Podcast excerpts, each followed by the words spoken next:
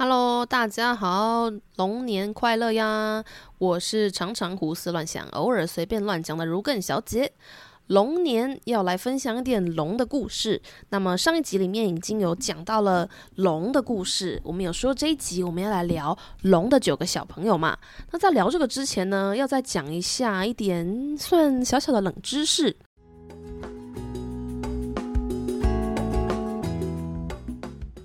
你知道历史上第一个称自己是龙子的皇帝是谁吗？就是汉高祖刘邦。《史记》里面说，刘邦他是刘温跟蛟龙所生，所以他也可以自称说是混血儿，就是龙跟人类的小孩。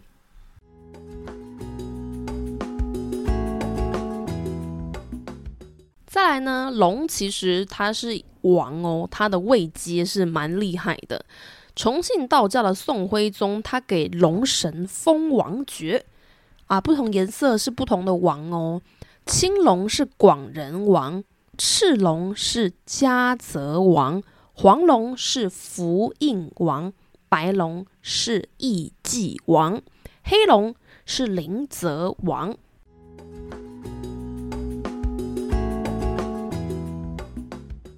然后有在看那个古装剧的，应该都知道说，龙的这个图案不是随便的人可以穿的。你要是不是天子，但你穿了啊，你就准备掉脑袋了。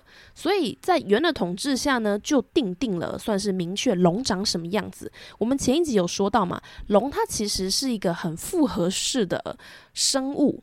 嗯，讲生物有点奇怪，因为其实我觉得它。算是一种传说中的生物，它不是真的存在这个世界上的。反正，在元统治的时候，它就有定定一个龙应该有的样子，不然大家随便画一坨黑黑的都可以说它是龙。好，那个时候就说龙它是有五爪跟两个角。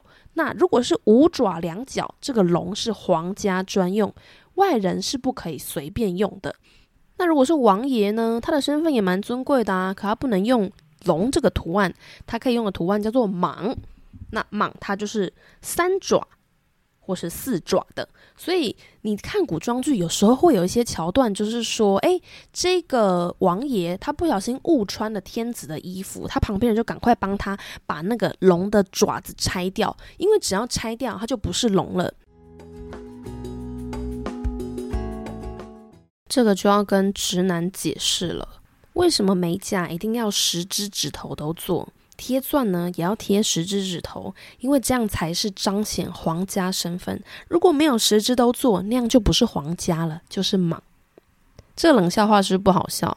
好啦，那我们就开始来讲我们这一集的主题，关于龙生九子的部分。龙生九子，它的说法始于明代。历史记载说，某一天，弘治皇帝就突然问起“龙生九子”是指哪几种？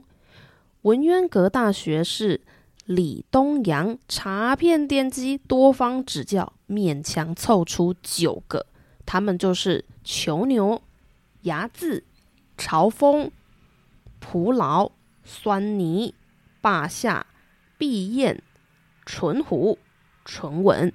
但是呢，这个又跟《熟元杂记》、还有杨慎的《生烟记》、还有李旭的《戒烟老人漫笔》里面的书里面相比，又有少。尤其是《熟元杂记》列出的有十四种之多，所以龙生九子并不是刚好九个啦。而且在古代啊，九其实是一个虚数，然后又是一个非常尊贵的数字，九五之尊嘛，有至高无上的感觉，所以用来描述龙的小孩。不过既然李东阳总结是九个，那我们就假设是九个喽，我们就来介绍这九个。龙生九子的老大是胡琴头上的囚牛。它是一种有鳞有角的黄色小龙，生来就喜欢音乐，所以常常蹲在琴头上面欣赏弹琴拉弦的乐曲。老二呢，就比较没有那么文艺啦。老二是在刀柄吞口上的牙字，成语“睚眦必报”的“睚眦”就是这个老二啦。他生平喜欢杀戮跟血腥，经常被雕饰在刀柄的吞口上，就是龙吞口。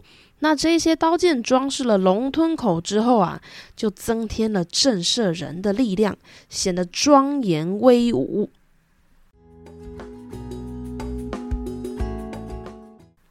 再来，老三是太和殿级上的朝风，它的样子是像猛兽，平常喜欢登高望远，所以被装饰在殿台角的垂脊上面。这个上面有一行走兽，那等一下再来依序介绍，它是有顺序的，不可以错乱。这些走兽有严格的等级制度，只有太和殿才可以十尊全放，其他的殿堂就要相应的减少。朝风啊，它不仅是象征吉祥如意，长得漂亮、美观、很威仪，还具有震慑妖魔、清除灾祸的好寓意在里面。再来是老四，编钟上面的蒲牢，它的样子呢，像是盘曲的龙，喜欢大声大叫。那红钟上面的龙形兽鸟就是它的形象。传说啊，蒲牢它原本是一种海兽，生活在大海里面，但是它很胆小，超害怕鲸鱼的。每次遇到鲸鱼来攻击它的时候，它就会疯狂大叫大叫啊！它这个喜欢叫号鸣的这个特点呢，它就被铸成悬在大钟上的钟钮。这个敲钟的木杵就会制作成金鱼的形状。敲钟的时候，金鱼就会一下又一下的去吓这个蒲牢。听起来有点坏呢，不过有点好笑。就只要接受惊吓，它就会大叫，让我想到我以前大学的算是小趣事吧。我以前蛮爱尖叫的，所以我大学的室友都很喜欢说我是异手龙。可能是电影看太多吧，就觉得异手狼会一直这样啊啊啊的大叫。好，这是一个没有什么用的知识。接下来继续介绍龙的第五个小孩，佛座旁的。狻猊，但是狻猊它是狮子的别名哦。在《穆天子传》里面，据说它是可以日行五百里的猛兽，吞噬老虎、豺狼，个性非常的凶猛。本来中国是不产狮子啦，在汉顺帝的时候由疏勒王贡献进来的。随着佛教艺术的传入，狮子被当作是奇珍异兽，立在佛跟菩萨的雕像附近。后来就变变的变成应用美术的常见题材。据说狻猊他不喜欢动，他就喜欢安静的坐着，所以就常常被装饰在佛座下面。明清的时候呢，石狮子或者是铜狮子，它那个脖子的那个项圈上面也会被装饰狻猊的形象。据说他又很喜欢烟火，所以常常被装饰在焚香的炉子上面。所以下一次在焚香炉上面看到呢，不止可以说它是龙，还可以说它是狻猊。据说是龙生九子里面的老五。再来老六，就是象征长寿、和平跟吉祥的霸下。它的外形很像乌龟，很喜欢搬重的东西，力大无穷。霸下跟乌龟有很大的不一样，就是它有一排牙齿，那乌龟没有牙齿。霸下跟龟上面的甲片的数量也有差异，那因为它实在是太像了，所以很多人非常难去分辨，所以霸下又会被称为石龟、石头乌龟，它有长寿跟吉祥的象征。那现在还有触摸得福的说法，就下一次有看到就可以去摸摸它，你可能就可以得到好福气哦。再来第七个是肃静回避牌上面的闭焰，它又叫做。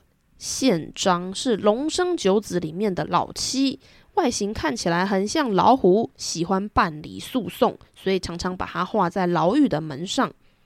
相传呢，毕燕他是个仗义直言的生物，而且可以明辨是非。秉公而断，而且因为它的外形威风凛凛嘛，除了玉门上装饰这个官衙大堂的两侧跟官员牌匾上面，就我们看古装剧不是都会有很大的牌子写什么回避啊、威武啊，那个大牌子上面的那个生物呢，其实就是碧焰。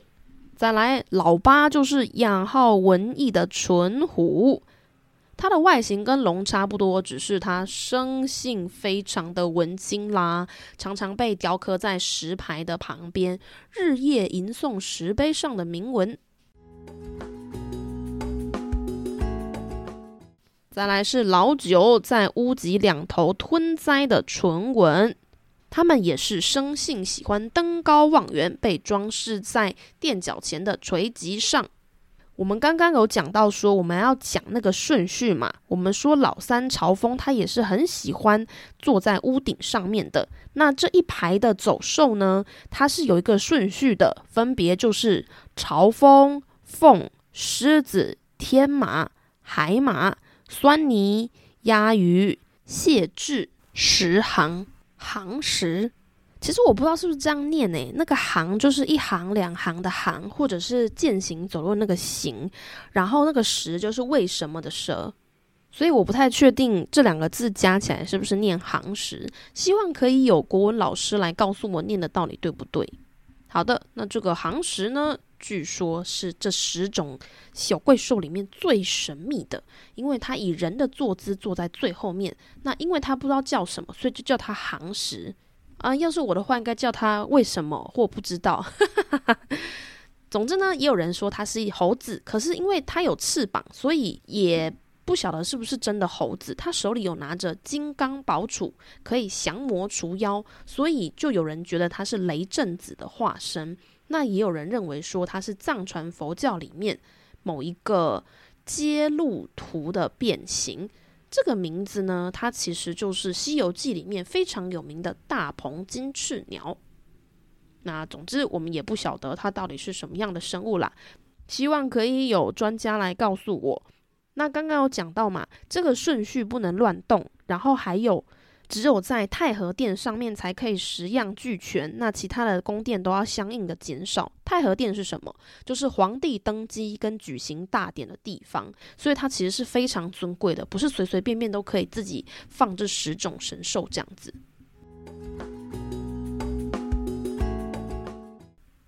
讲完龙生九子的国文故事，对，为什么我要说国文故事？因为我觉得平常我并没有在使用相关的东西，所以我就会觉得那些字非常的困难，包含读音也是。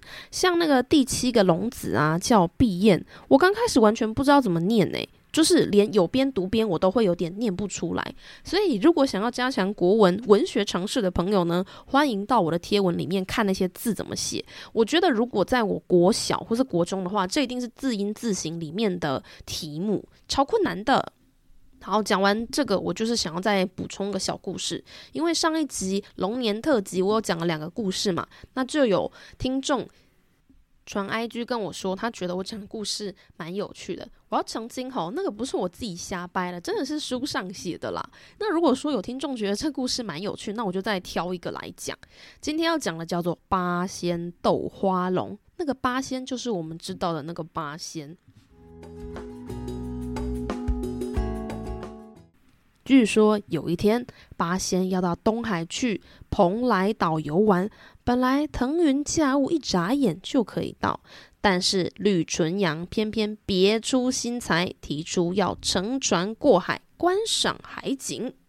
那吕纯阳是谁呀？就是吕洞宾啦。吕洞宾也是个非常有趣的神仙，希望未来的节目我们也可以聊聊吕洞宾。总之，吕洞宾就提议说呢，大家要坐船啦，他就拿拐铁里的拐杖往海里一抛。大喊一声“变”，顿时就变成一条非常宽敞又漂亮的大龙船。八位大仙坐着船观景、喝酒、斗歌，好不热闹。不料因此惹来了一场麻烦。东海龙王的第七个儿子啊，是花龙太子。这一天他就闲闲没事，在外面乱逛乱逛，突然听到有吵闹的声音，就想说抬头看一看。就看到了八仙他们坐的那一条龙船，里面就是一些奇形怪状的人，但是这些奇形怪状人旁边有个大正妹啦，眼睛非常的明亮，然后说话声音很温柔，很好听。花龙太子吼看到这个样子，哇，整个魂都被勾去了。他早就忘记南极仙翁的忠告，也忘记龙王母的训导，想入非非。他真的很想要认识这个大正妹。这个大正妹是何仙姑。八仙在海上喝酒的时候，根本不会想到说花龙太子会来半路挡道啊。这个时候，平静的海面就突然掀起的大浪，把这个雕龙花船给打翻了。八仙就各显神通，各自用各自的办法避开了这个小灾难。张国老他眼尖，就立刻翻身爬上毛驴的背上。曹国舅心细，所以脚踏桥板，浪里飘。韩湘子他放下竹笛当坐骑，汉钟离打开蒲扇垫脚底。蓝采和攀住花篮，拐铁狸失了拐杖，但是他有抱到葫芦，所以也还好。就只有吕洞宾毫无戒备，弄得全身湿哒哒的。随后汉钟离就赶快清点人数，结果点来点去就只有七位大仙，男的都在，就缺了一位女孩，原来是何仙姑。大家就在想何仙姑到底去哪里了呢？钟汉离掐指一算。大吃一惊，原来是花龙太子拦路抢亲呐、啊，把何仙姑抢到龙宫里面去了。哇！大仙们觉得事情大条了，原本只是好朋友相约出来玩啊，结果这个女生竟然就被抓去要当压寨夫人啦。花龙太子他知道七仙不会善罢甘休，所以他就在半路上等着，见他们来势凶猛，连忙叫虾兵蟹将出来阻挡。汉钟离挺着大肚子，飘飘然降落潮头，轻轻扇蒲扇。突然一阵狂风大浪，把这个虾兵蟹将都扇到九霄云外去。花龙太子见钟汉离破了他的阵势，赶快脚底抹油，快点跑！而且他还不忘叫上他的神秘武器，也就是超级巨大的鲸鱼。想要让这个大鲸鱼把汉钟离给吃掉。这个时候呢，汉钟离又急忙的扇动蒲扇，没有想到那个超大的鲸鱼完全没有害怕的样子，嘴巴越张越大。这下子换大仙着急了。在他危急的时候呢，突然传来韩湘子的仙笛声音，那笛声悠扬悦耳。鲸鱼听了就神志全无。竟然随着韩湘子的歌舞开始跳舞起来，也没有想要吃了钟汉离。这里有一种印度宝莱坞的即视感。我觉得我好像突然想到什么财富密码哎，因为前阵子我看 IG，就是会有一些人把猫咪的动作，还有猫咪的小短片，跟他现在生活中的事情结合在一起。那我看流量都很不错。要是有一部电影。呃，也不一定一部电影啦。我知道其实有很多的电影都会让动物来当主角，可是如果他们是唱跳为主的，哇，感觉很赞诶。好啦，我觉得可能又会有人来跟我说这个早就有啦，可是我还是觉得这想法很棒，真的。又岔题了，我们再回来这个花龙太子跟八仙斗法，七位大仙跟花龙太子开始各显神通的斗法。但是花龙太子很明显是比较弱势的，七打一嘛，就是 还是比较没有那么厉害的。花龙太子斗不过他们，所以只好向龙王求救。龙王听到，就把花龙太子抓来大骂一顿，然后赶快把何仙姑送出来，然后好好讲了一堆好话，跟另外七位大仙说：“哎呀，我的儿子很乖啊，都是别人带坏他的，他不是故意要抢夺民女，呃，不对，何仙姑不算民女啦，就是不是故意要非礼仙子的呀。”但是八仙还是不肯罢休，龙王实在没有办法，所以只好跑到南海去，找到南海观音，希望呢来劝这八位大仙不要再生气了。我家儿子真正不是挑钢的啦，所以就在观音娘娘的劝说下呢，这件事情总算是平息了。不过八仙他们也没有兴趣再去蓬莱仙岛啦，哎，只是出去玩闹这么多剧来，真的是哎。还被气死哦！